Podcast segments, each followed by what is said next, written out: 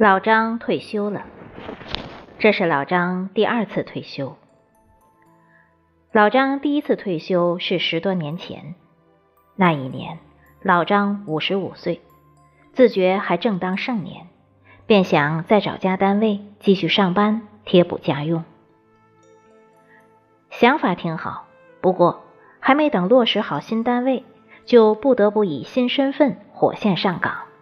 他。升级做爷爷了，做了爷爷的老张与老伴一起住进了儿子家。老伴专职照顾孙子，他负责买菜、烧饭，顺带搞搞卫生。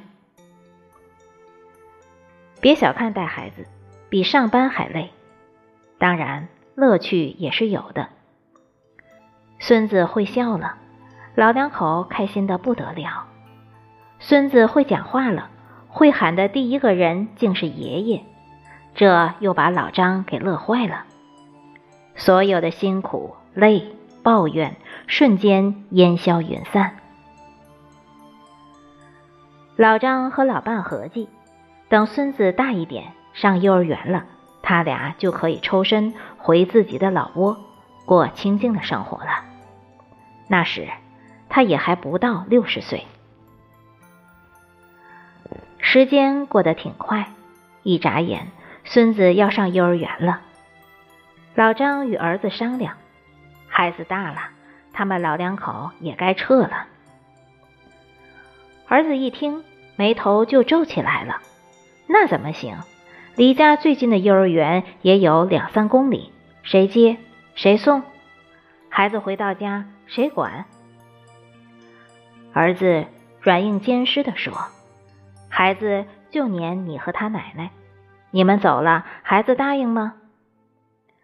孩子还真不答应，抱着爷爷的胳膊，嗲声嗲气地说：“我就要爷爷奶奶。”老张的心一下子软了。得，不看僧面看孙面，孙子既然这么亲自己，那就继续发挥余热吧。每天一早。老张骑着电瓶车送孙子去幼儿园，下午三点再准时去接他，风雨无阻。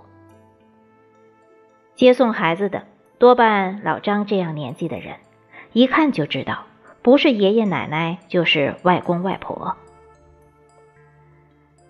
又一转眼，孩子到了上学的年纪，老张也六十出头了，而且奇怪的很。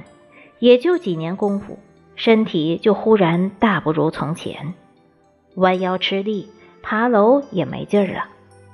坐着看电视，看着看着就打起盹儿了。老张意识到自己是真的老了。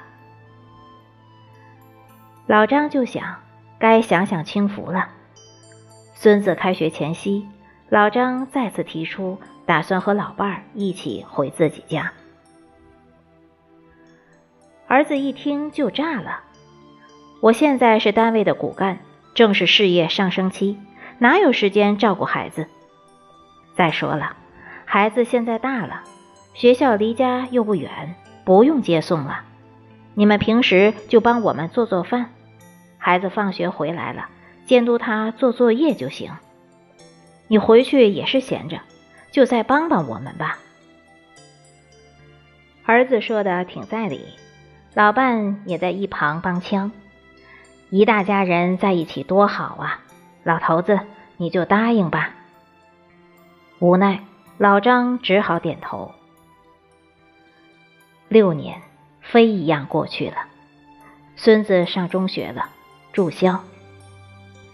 那天，儿子召集了一个家庭会议，儿子对孙子说。感谢爷爷奶奶这么多年来照顾我们全家。现在你也读中学了，住校了，我和你妈妈工作事业也很稳定。爷爷奶奶的年纪也大了，该让二老享几年清福了。老张想起十多年前自己从工厂退休时，领导对自己说的话。老张又退休了。老张是真的退了，可以好好歇歇，颐养天年了。老张和老伴搬回了自己的老屋，侍弄花草，还养了一条小狗，偶尔还会和几个老伙伴相约去乡下钓钓鱼。老张觉得这才是退休后该有的生活。周末，老张约好了几个老同事，准备去郊区的农庄钓鱼喝茶的。儿子忽然打来电话。说他和儿媳要去外地参加一个活动，让他和老伴过去给孙子做饭。孩子现在的学习压力很大，又正是长身体的时候。放下电话，老张愣怔了半天，他忽然意识到，有一种身份是你永远也不可能彻底退休的呀。这个永远无法退休的身份，就是。父母，当我们牙牙学语或蹒跚学步时，父母的每一句话、每一个微笑和鼓励，都能给我们带来莫大助力。当我们长大，父母已经到了颐养天年的时候，但只要子女需要他们，他们就会倾尽所有去付出。法国作家罗曼·罗兰说。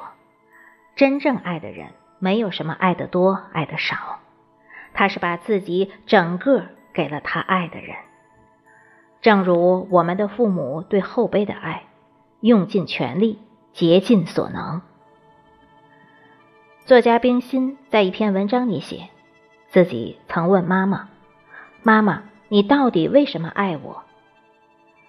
母亲放下针线，用她的面颊抵住我的前额，温柔的。不迟疑的说：“不为什么，只因你是我的女儿。父母爱孩子就是这么简单。